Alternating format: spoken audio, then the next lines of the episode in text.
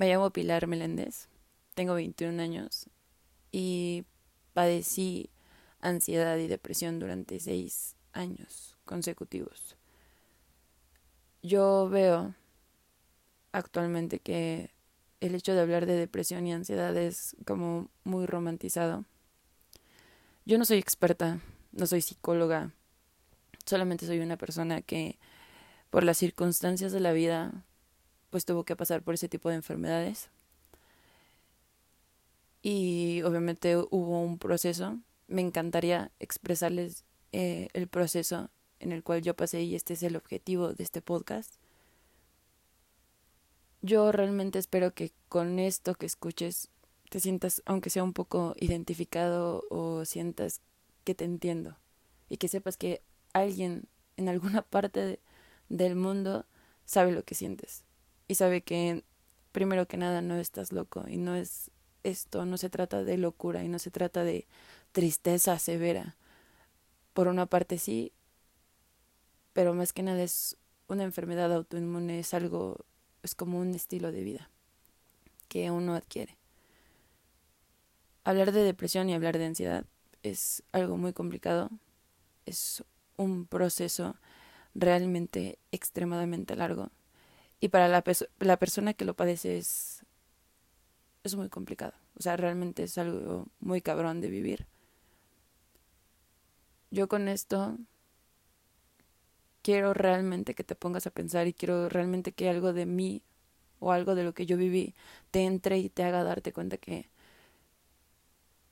que no es el fin, que realmente esto se puede evitar, que realmente esto no es algo que tengamos que romantizar, sino algo que se vive, algo que, que te consume, que te ata, que te abraza tanto, que es muy complicado agarrar y levantarte.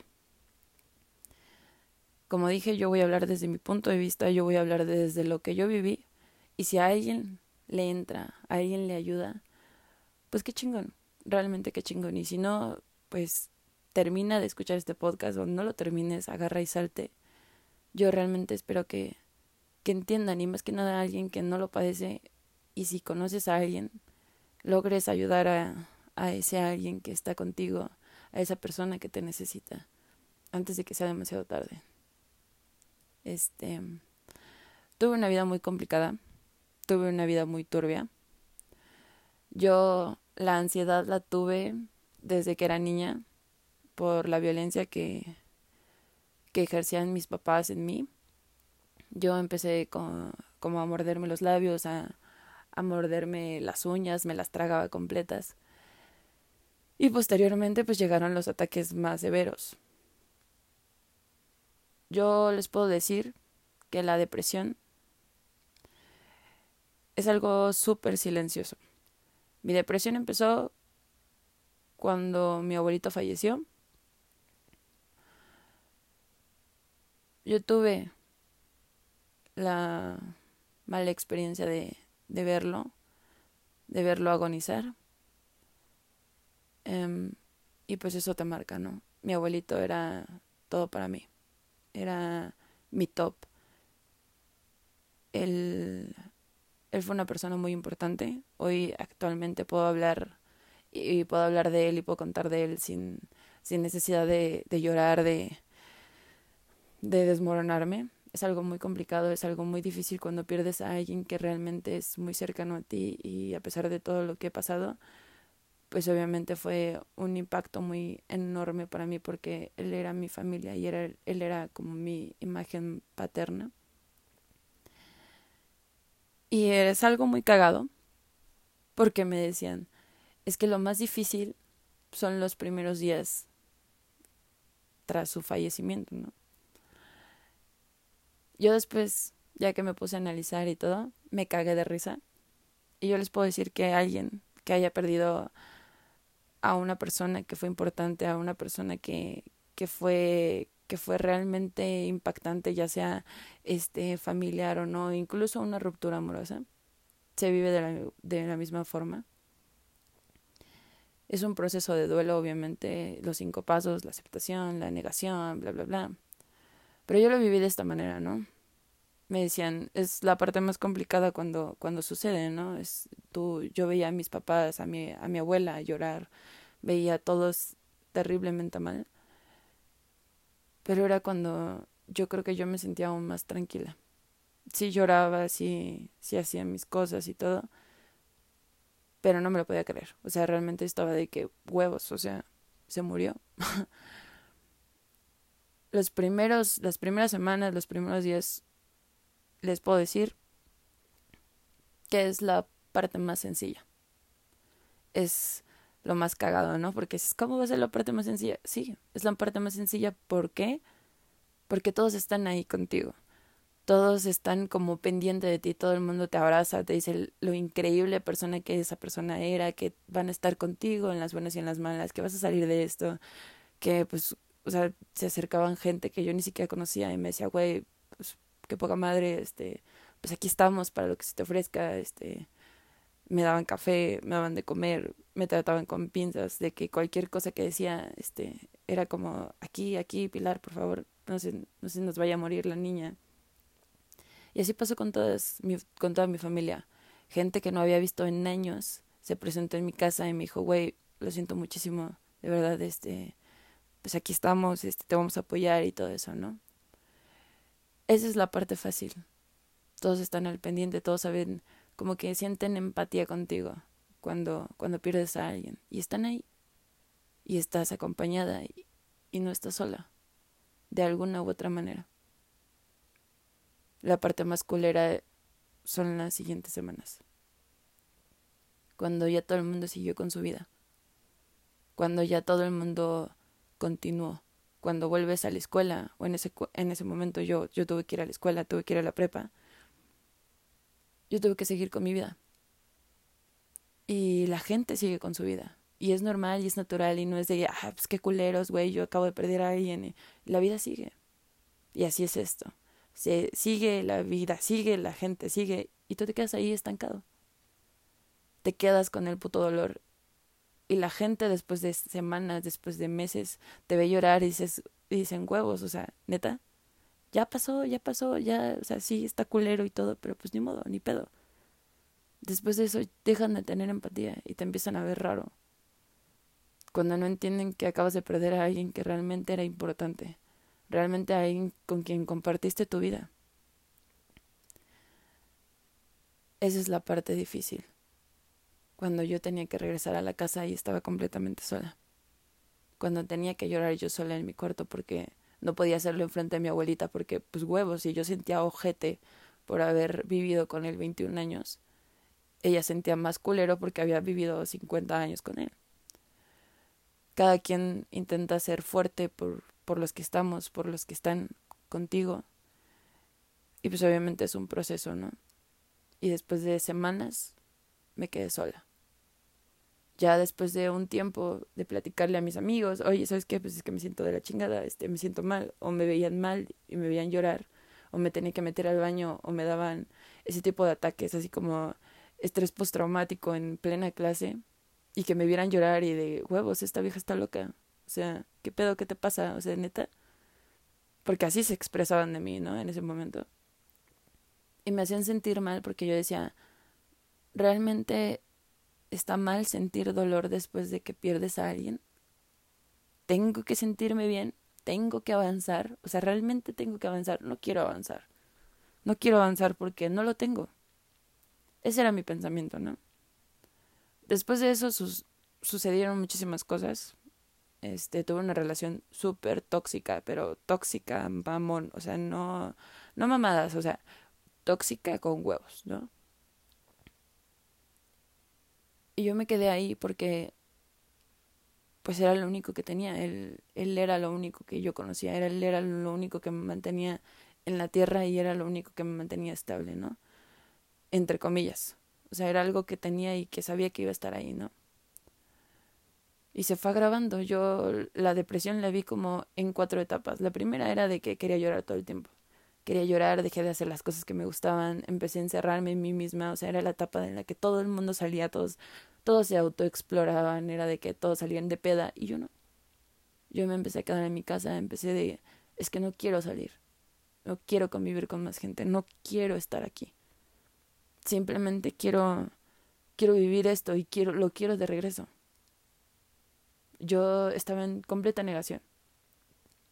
Y yo así lo veo, mi depresión, lloraba todo el tiempo, me expresaba, este, incluso me dio lumbalgia y todo, y empecé a ir al psicólogo para intentar superar esta pérdida que había tenido, que era realmente muy traumática y muy, muy importante en mi vida. Y empecé como a autodestruirme yo solita. Empecé a sentirme insignificante. O sea, yo decía, es que, ¿para qué? ¿para qué? O sea, fue mi culpa y empiezas a, culparte, empiezas a culpar a Dios y es que ¿por qué? Es que ¿por qué? Pues es que así es la vida. Y así me decían, es que así es la vida. Y yo incluso llegué a hablar con mi mamá de esto y le dije, es que yo no quiero, yo no quiero vivir una vida así, no quiero estar sin él. Yo lo ocupo, lo necesito, lo requiero. E incluso llegué en esa etapa de odio hacia él y decir, es que él me malacostumbró me consintió tanto que hoy ya no sé vivir sin él. Una vez, cuando mis papás se fueron y me dejaron con mis abuelos, yo lo dije claro y fuerte, le dije, lo mejor que los padres pueden enseñarnos a los hijos es aprender a vivir sin ellos. Y mis abuelitos no me enseñaron a vivir sin ellos, me enseñaron a vivir con ellos y eso es un golpe muy fuerte.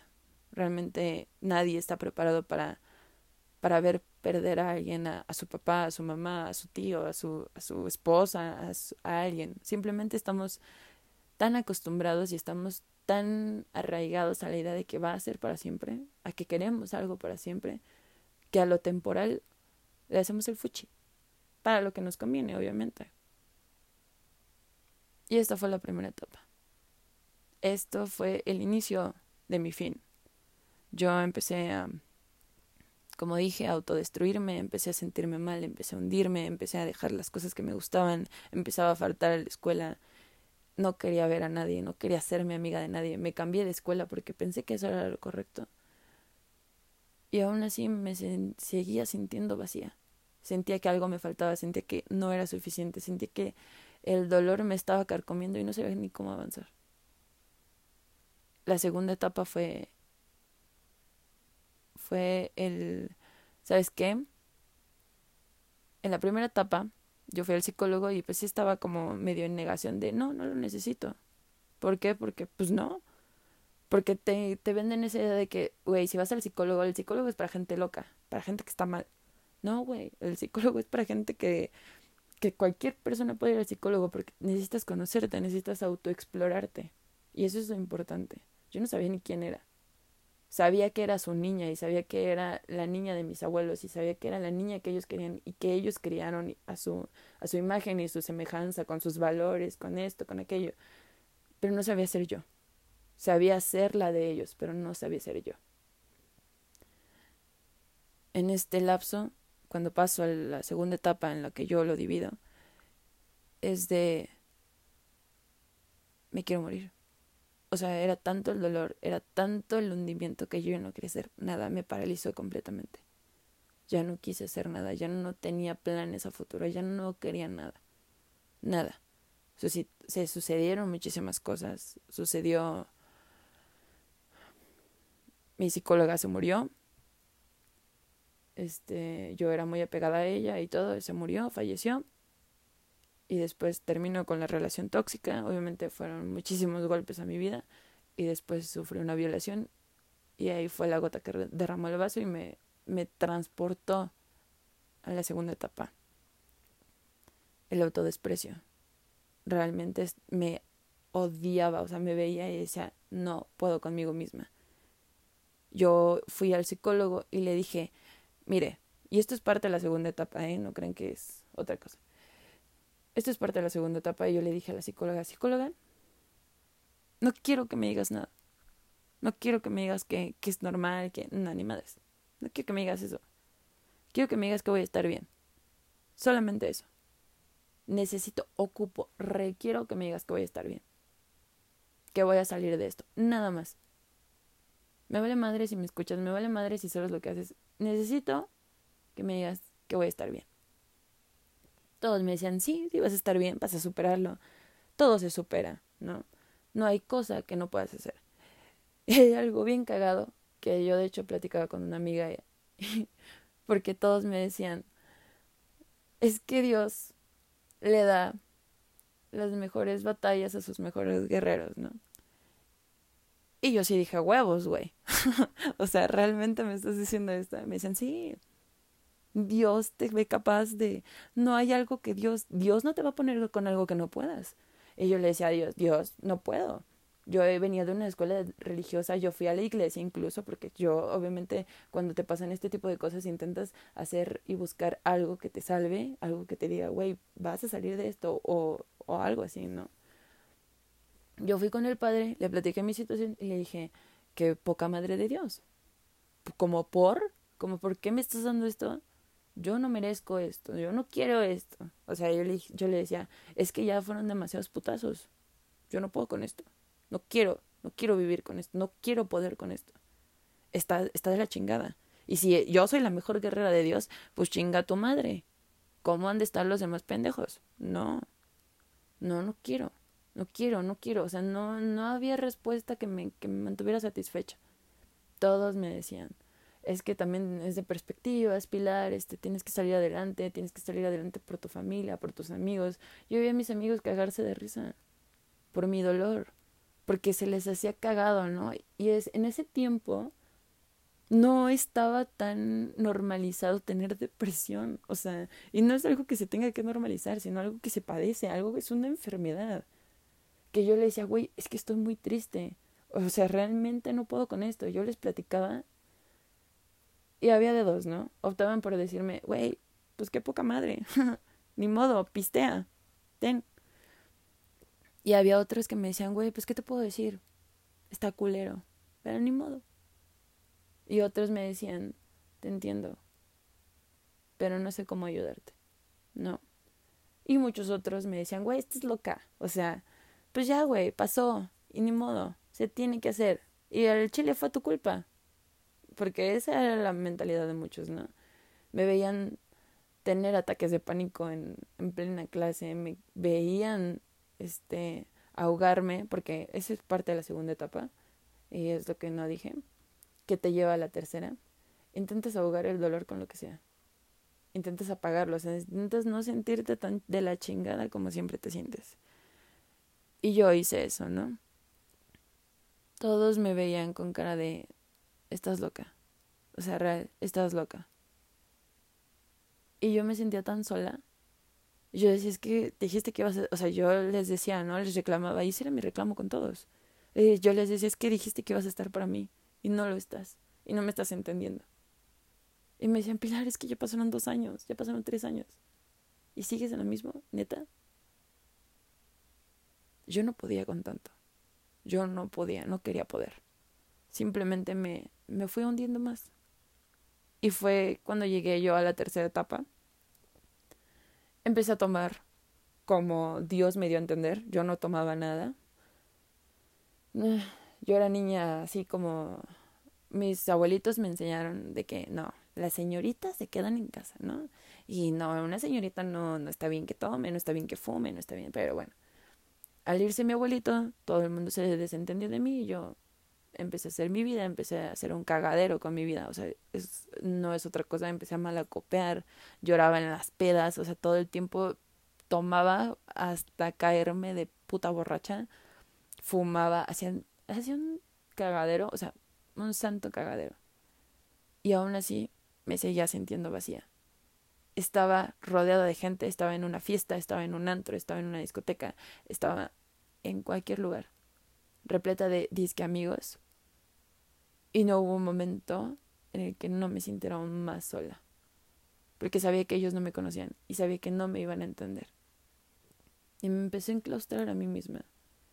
Empecé daña, a dañarme más, me sentía una puta basura, sentía que no podía más. Yo iba con la psicóloga y le decía, es que no mames, intento salir adelante, Intento, intento, intento, intento y nada me sale bien. Y parece que entre más intento salir, más me hundo. Ya fui con un chingo de psicólogas, ya hice mi puto cuarto quito paso, ya fui a la iglesia, ya hice mis putos retiros espirituales y no hay nada que me pueda sacar. Nada, ya hablé con mis papás, ya intenté hablar con mi abuela, ya intenté hablar con mis amigos y me siento más sola. Y me siento completamente aislada, me siento sola y necesito que alguien me rescate, necesito que alguien me escuche y que me vea y que, y que vea mi dolor, porque ya no puedo. Necesito que me veas, necesito que veas esto, porque me están destruyendo. Y con los comentarios que luego hacen, porque a veces la gente es muy ojete. A veces nosotros decimos algo cagado porque se nos hace cagado, pero no sabes el impacto que va a tener en las demás personas. No tienes empatía, no tienes responsabilidades. Y ellos no se hacen responsables, ni yo tampoco de mí. Buscaba una salvación. O sea, realmente yo decía, es que ya no puedo. Salvación sea lo que sea con escuela, trabajo, novios, eh, amigos, todo. Busqué de todo para poder salir adelante y no podía. Y yo le decía a la psicóloga, es que por más que intento salir, no puedo. Y a veces siento que ni siquiera tengo salvación. Siento que ya estoy tan cagada y que estoy tan hundida.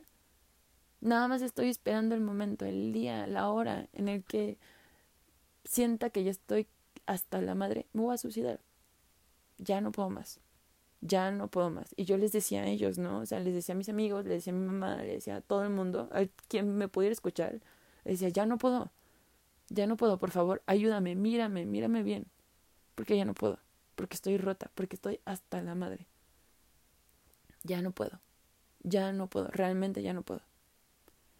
Y empezaba ya no, no solamente a llorar, ya no era de que me quedara en la cama, ya no era de que, de que no quisiera salir, ya no era nada. Yo hacía mis cosas normal, todo el mundo me veía normal, veían que yo bromeaba, yo hacía cosas y, y aún así me sentía de la verga. Y todo el tiempo. Y todos decían, es que estás loca, güey, pues te ves normal, no mames. No, güey, no estoy normal. Intento estar normal para que no me digas que estoy loca. Pero ya estoy hasta la madre, ya no puedo. Esto me sobrepasa. Ya es demasiado, ya es suficiente. El dolor ya no lo puedo cargar. ¿Por qué? No lo sé. Simplemente no puedo cargarlo y no quiero cargarlo. No sé cómo deshacerme de él. Es como si el, la depresión te abrazaras, es como si se adhiriera a ti. La tristeza ya no es solamente un sentimiento, sino que es parte de ti, es, eres tú, eres esa cosa que está triste. Y no sabes estar de otra forma. Y habían pocos momentos de luz en mi vida, pocos y pocas personas que eran luz en mi vida. Yo ya no sabía ni cómo salir, de verdad. Y como digo, a veces la gente, los comentarios, no ayudan en nada. Y es ahí cuando yo llegué a la cuarta y última etapa. Estaba tan cansada, estaba tan hasta la madre que llegó un momento en el que yo ni siquiera dormía. No podía dormir. Comía en exceso, o sea, comía lo que se me pusiera en puta frente. Y me atragantaba y me atascaba y después sentía un sentimiento de culpa muy cabrón había periodos en los que yo ya no quería comer. ¿Por qué? Porque me veía al espejo y me daba asco. Porque ya traía tanto dolor, traía tanta mierda en la cabeza. Y es de que yo pensaba y yo decía, es que todos tienen un futuro y menos yo. No sé ni siquiera qué estoy haciendo. No sé qué estoy haciendo con mi vida, no sé qué estoy haciendo con estas personas, o sea, no sé qué estoy haciendo. Realmente no sé lo que estoy haciendo. El alcohol ya no era suficiente las drogas ya no ya no eran suficientes, el cigarro ya no era suficiente, las personas ya no eran suficientes para mí. Simplemente ya nada era suficiente. Y era un cansancio. De verdad, yo no podía dormir. Y cuando dormía, dormía un chingo. Y a veces llegó a suceder de que yo dormía y dormía y dormía y dormía y seguía cansada pasé días, semanas sin poder dormir bien. Dormía si acaso una hora, acaso media hora. Me tomaba Red Bull o combinaba con alcohol, o, sea, hacía un cagadero. Yo ya no sabía ni siquiera cómo pedir ayuda porque yo sabía que yo estaba mal. Y todos me decían, pues es que, güey, así eres. Y yo les decía, pues es que no quiero ser así. Es que en serio no me estás entendiendo. Y ellos simplemente me decían, güey, estás cagando la peda. Ya cállate. llegó un momento en el que la ansiedad era demasiada. Yo estaba ya en la universidad. Que yo me tenía que salir corriendo al baño. Y las, las chicas del baño me veían así, toda, toda sudada, la taquicardia y llorando y así. Y ellas así como, güey, neta. La voz se propagó en la universidad. Y todos supieron que yo estaba loca, porque, güey, ¿quién hace eso? ¿Quién se pone a llorar por cualquier cosa? ¿Quién se pone a hacer esas cosas? Nadie. Solo una persona loca. Una persona loca y dañada. Y las malas amistades tampoco sirvieron de mucho. El hecho de que mi mamá a veces negara las cosas, el hecho de que a veces no tuviera como el apoyo o ese tipo de, de empatía de, de las demás personas no me ayudaba en nada. No. Y las relaciones tóxicas, muchísimo menos. Yo estaba en un constante autosaboteo a mí misma. Me odiaba. Me miraba y decía, güey, neta, qué puto asco me das. No hay otra palabra. Todos, yo intentaba más bien mantener la compostura. Y en esta cuarta fase ya estaba muy hasta la madre. O sea, yo estaba hasta la verga. O sea, ya me había intentado suicidar siete veces y ninguna me había salido. Y me sentía aún más pendeja porque decía, huevos, ¿por qué no me sale? Nada más no me puedo morir. Y mi mamá, había dos versiones, ¿no? Mi mamá era así como de, es que Dios te quiere aquí, tienes una misión, tienes algo que hacer aquí, Dios no quiere que te mueras. Y yo estaba bien preocupada, o sea, yo decía, güey, pues es que mames, ¿por qué? O sea, neta, esta es tu puta explicación de que tengo algo que hacer. Neta. Ya llegó un momento que mi mamá se cagó de mí y me dijo, ¿sabes qué? Tú nada más buscas, porque siempre decían eso de mí también. Y es algo que la gente comete el error, ¿no? De decir, es que nada más buscas atención. No, güey, no busco atención. Estoy que me carga la verga y necesito ayuda. No necesito atención. Necesito que me ayudes. Necesito que me comprendas. Necesito que me entiendas. Que entiendas lo que estoy viviendo. Y si se puede que sientas el dolor que estoy sintiendo, que te estoy diciendo que me está cargando la verga, no es que necesita atención, necesito ayuda y te la estoy pidiendo. Y a veces es bien cagado porque todo el mundo cuando alguien fallece, cuando alguien se muere, cuando alguien se suicida, es bien cagado porque todo el mundo te dice, güey, ¿por qué? Si yo lo veía tan bien. No mames. No, güey, no estaba bien. No lo quisiste ver y lo quisiste ver como te convenía. Pero no estaba bien. Muchísimas veces, muchísimas personas antes de suicidarse, que padecen depresión, o sea, realmente se sienten de la chingada, te dicen, güey, ¿sabes qué? Lo he pensado. O me siento mal. Estoy que me carga la verga. Al momento que escuchas, güey, estoy que me carga la verga, como no, te, no te pones a pensar que realmente le está cargando la verga y que tú ni siquiera te estás poniendo a pensar o te estás deteniendo a analizar lo que te está diciendo, no es atención. Y mi mamá me decía, es que tú solamente quieres atención. Y te voy a decir una cosa. Y así textual me lo dijo mi mamá. Un día te vas a morir. Y si te suicidas, ok, te suicidaste. Te moriste. Y me va a doler. Pero yo voy a seguir con mi vida. Y tú vas a pasar. Y todos vamos a seguir con nuestra vida y nos vamos a olvidar de ti. Y le dije, me empecé a cagar de risa y le dije, qué mejor. De verdad. No mames, o sea, es lo mejor que le puedes decir a un suicida. Cabrona. Qué mejor. A veces nosotros nos detenemos, porque suele, suele suceder. A mí me llegó a pasar. Que me decían, güey, pues piensa en tu abuelita, piensa en, piensa en tu familia, piensa en tu hermano, no mames. Y yo decía, sí, yo soy la única que entiende a mi abuelita porque mi abuelita también padece de depresión y ansiedad. Porque yo la veía irse de un lado a otro llorando y toda nerviosa y con la taquicardia igual que yo y sudando igual que yo. Y me decía, es que no puedo y es que mi cabeza va mil por hora y quieres salirte, eh, quieres echarte a correr y quieres llorar y quieres berrear y quieres decir, güey, pero ¿por qué? ¿Por qué me siento así? No sé qué tengo, no sé qué tengo, simplemente quiero salirme corriendo. No sé cómo parar mi mente, no, no lo sé hacer, no lo sé. Yo decía, ¿qué iba a ser de mi abuelita si, si yo no estoy? ¿Quién la va a entender? ¿Qué va a ser de mi hermano que tiene cinco años? Y ver así a su hermana morir. Y sé que no le van a decir cosas lindas de mí. Y sé que él no es pendejo y va a entender que su hermana se suicidó porque yo no podía más. Y yo le dije, qué mejor.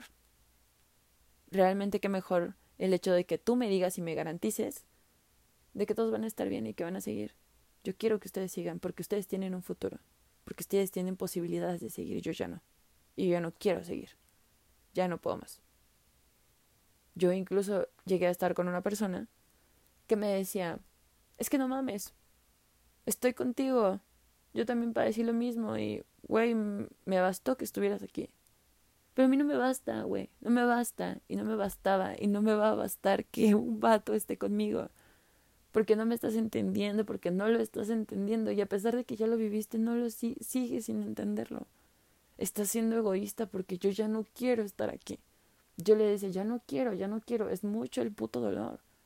Es demasiado, o sea, yo le decía, ya, ya basta. Yo solamente quería pararlo. Quería pararlo, quería pararlo. Y fue cuando decidí volver al psicólogo. Y fue esta última psicóloga con la que yo hablé.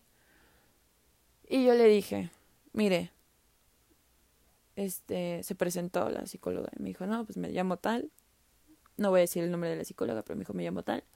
Este, ¿tú cómo te llamas? Voy a hacer una entrevista. Le dije, mira, ya sé cómo funciona el proceso. He ido a muchísimos psicólogos, ¿no? Y le dije, te voy a ser bien honesta y, espero que, me, que me, me, permitas esto, ¿no? Una, soy muy mal hablada, voy a decir un chingo de groserías, perdóname. dije, no es en contra tuya, no, no creas que no soy profesional. Quiero expresarme y espero que, que me lo permitas. Y me dijo, sí, adelante. dije, mira, antes de que sigas,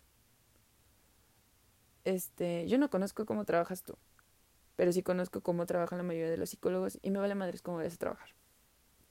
Yo solamente y ahorita quiero que me lo digas. Y dije, me vale madres.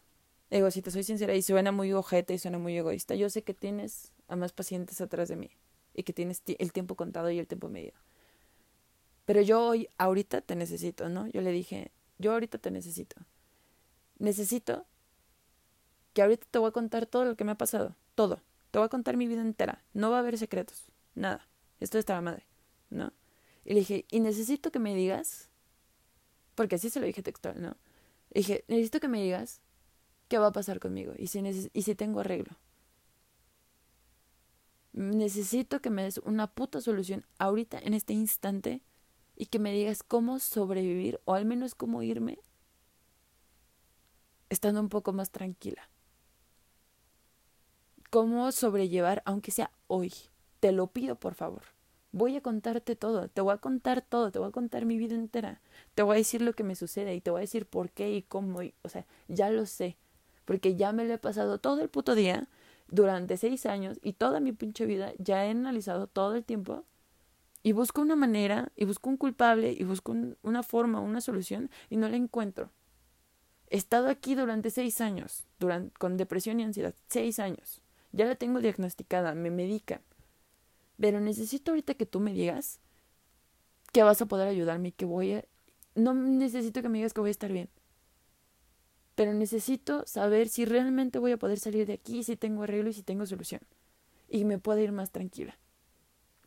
Si no, güey, no te hago perder el tiempo. No me digas que es un proceso, ya lo sé que es un proceso y ya sé que tengo que venir diario. Y si es necesario y si tengo que pagar, diario voy a venir pero necesito ahorita que me escuches y que me digas que me entiendes, que realmente me entiendes y que sientas lo que yo estoy sintiendo porque me siento de la chingada.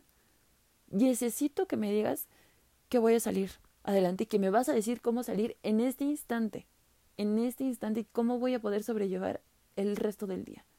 Necesito que me lo digas ya, porque ya estoy que me cago.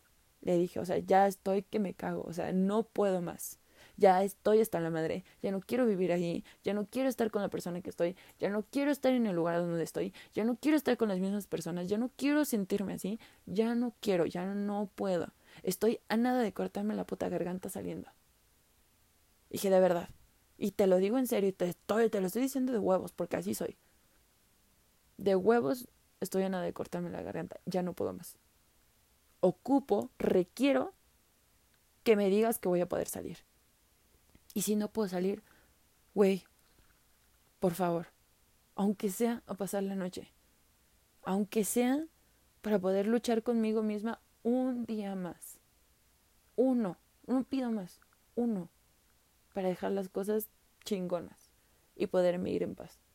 Te lo pido, por favor. No mames, la psicóloga se quedó de perga, güey. ¿Qué pedo? Esto no viene en el manual, ¿no? Se quedó pasmada, ¿no? Obviamente me escuchó, hizo lo que yo quise.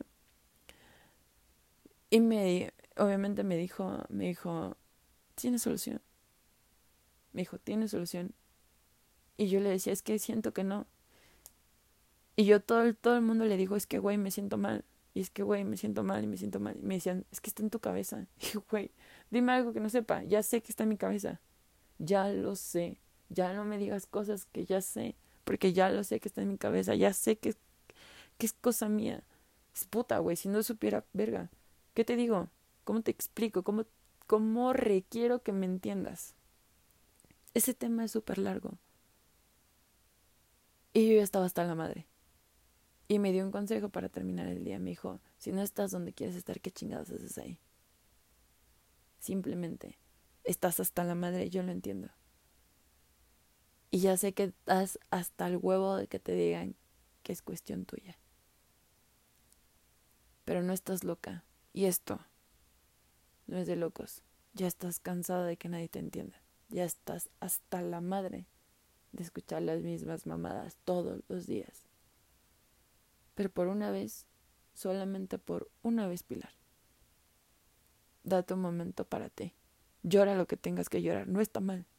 Si tienes que tirarte al puto suelo, si tienes que llorar una puta hora o toda la puta noche, hazlo. Porque ese es a veces el error que cometen muchos. De no dejar sentir el dolor porque se siente tan de la verga que ya no lo quiere sentir es sentir esa tristeza. Es realmente sentirla, más no vivirla, sentirla. Saber que no estás solo, que en algún puto momento, en algún puto lado del puto mundo, alguien siente exactamente lo mismo que tú. Y está exactamente o igual o peor que tú. Y que vas a poder salir de esto. No por nadie. Y no necesitas de nadie para salir. Esto es tuyo. Esto es algo que traes tú. Y esto es algo que tú tienes que poder con eso, no nadie más. Nadie. Solamente tú. Ocupo, como tú dices, mi hijo, que te des un respiro. Un momento para llorar contigo. Un momento para decir, qué poca madre, cabrón. Qué pinche vida tan culera. Hazlo y llora lo que tengas que llorar y después levántate. Dijo, es que no me sé levantar. No puedo levantarme, no sé cómo hacerlo. Y me dijo, simplemente te limpias la cara, te tomas un bañito, te comes lo que tú te quieras comer, una pizzita, si puedes, unos taquis, toma agua, ve la película que más te guste, aunque no la disfrutes, porque ya sé que no disfrutas nada. Solo date un momento, date un break de toda esa mamada que estás, que estás haciendo. y vi una película. Después de eso, me dieron los huevos suficientes para irme de donde estaba y para salir adelante. Un día. Y siempre me decía, cada día que yo iba a la terapia, me decía, te voy a dar una razón para que aguantes un día más. No, nada más uno. Y al día siguiente era lo mismo un día más. Y es un proceso. Y me costó un chingo de trabajo. Y me costó un chingo de lágrimas. Y me costó recaídas mamonas de estar en mi puto cuarto, de estar berreando y de tener miedos adicionales como es a lo desconocido. Cuando mandas toda la verga y, no tienes nada como yo, porque yo en ese momento cuando mandé toda la verga yo no tenía nada me fui así como Dios me dio a entender. Es difícil. Y está complicado y dudas de tus decisiones y dudas de si realmente estás haciendo lo correcto. Pero si algo he aprendido es que puedes cambiar de camino siempre. Nada está escrito. Nada es permanente. Lamentable o afortunadamente. Y el dolor también es pasajero. Yo me decidí dar un respiro. Me di un respiro y me di una razón más. Un día más para poder luchar. Solamente uno. Uno para seguir peleando por mí. No por nadie.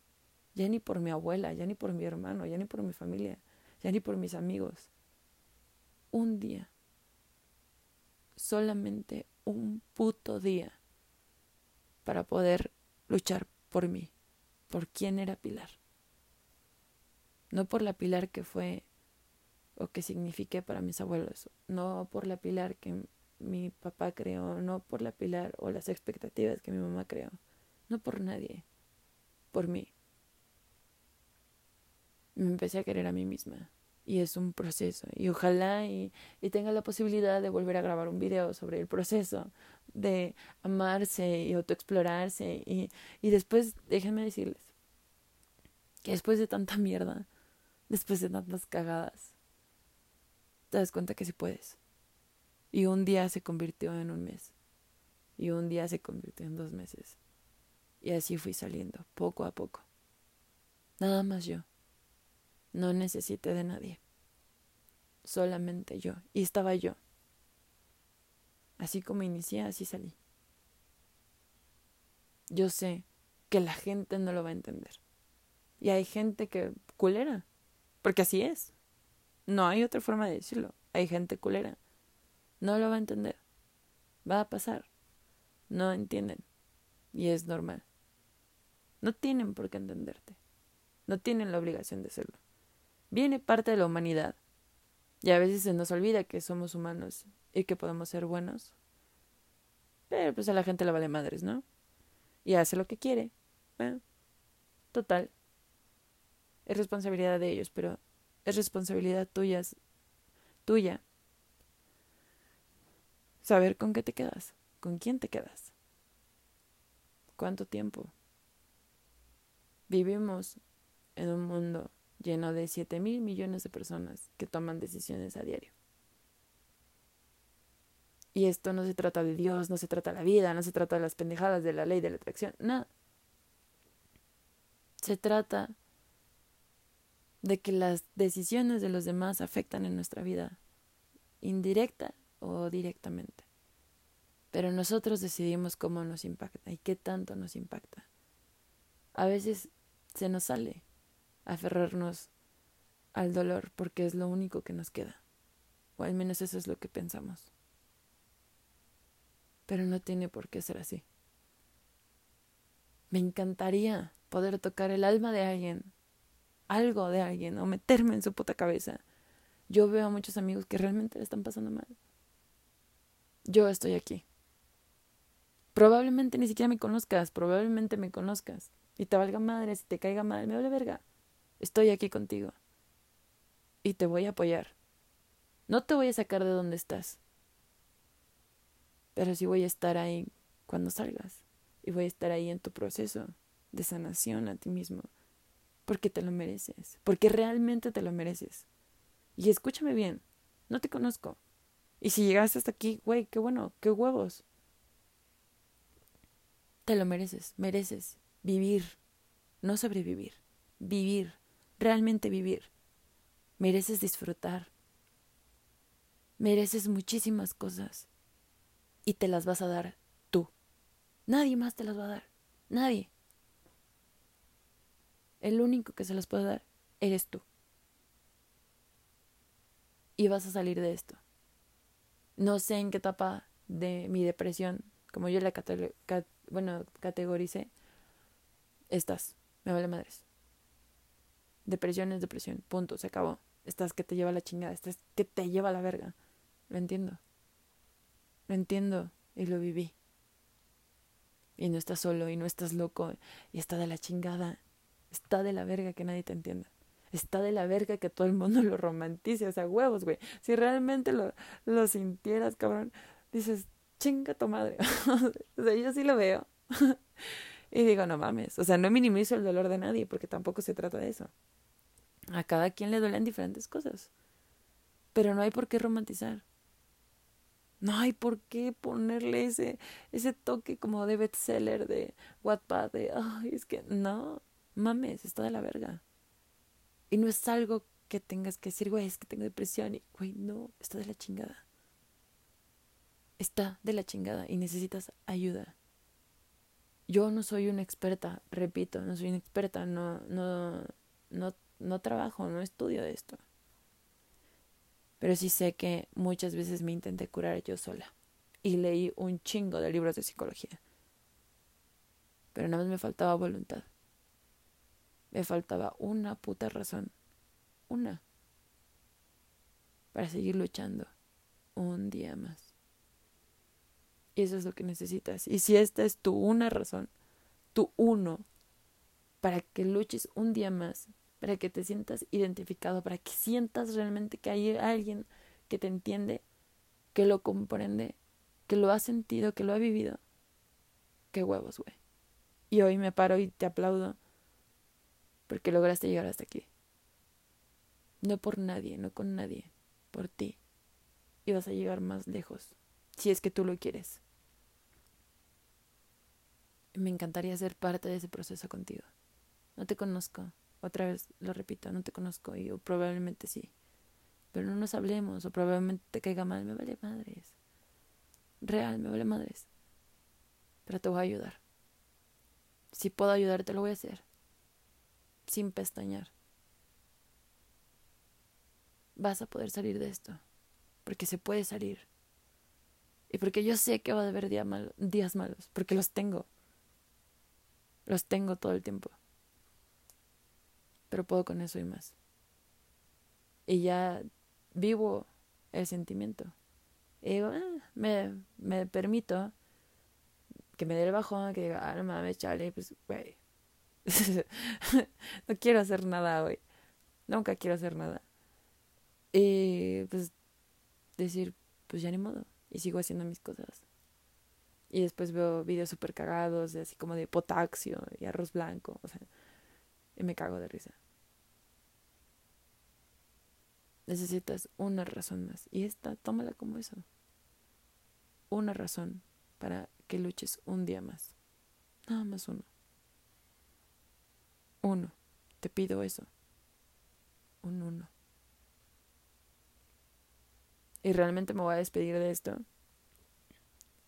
Esperando que te ayude. Esperando que alguien le ayude. O que a alguien se le meta algo de lo que diga. Y me quedo, y espero que te quedes, con una frase que me encanta de Oscar Wilde, que dice que todos estamos en el fango, pero algunos miramos las estrellas. Y déjame decirte que de eso se trata. De mirar las estrellas aún estemos donde estemos. De verdad, muchísima suerte y espero, realmente espero, haber sido ese uno.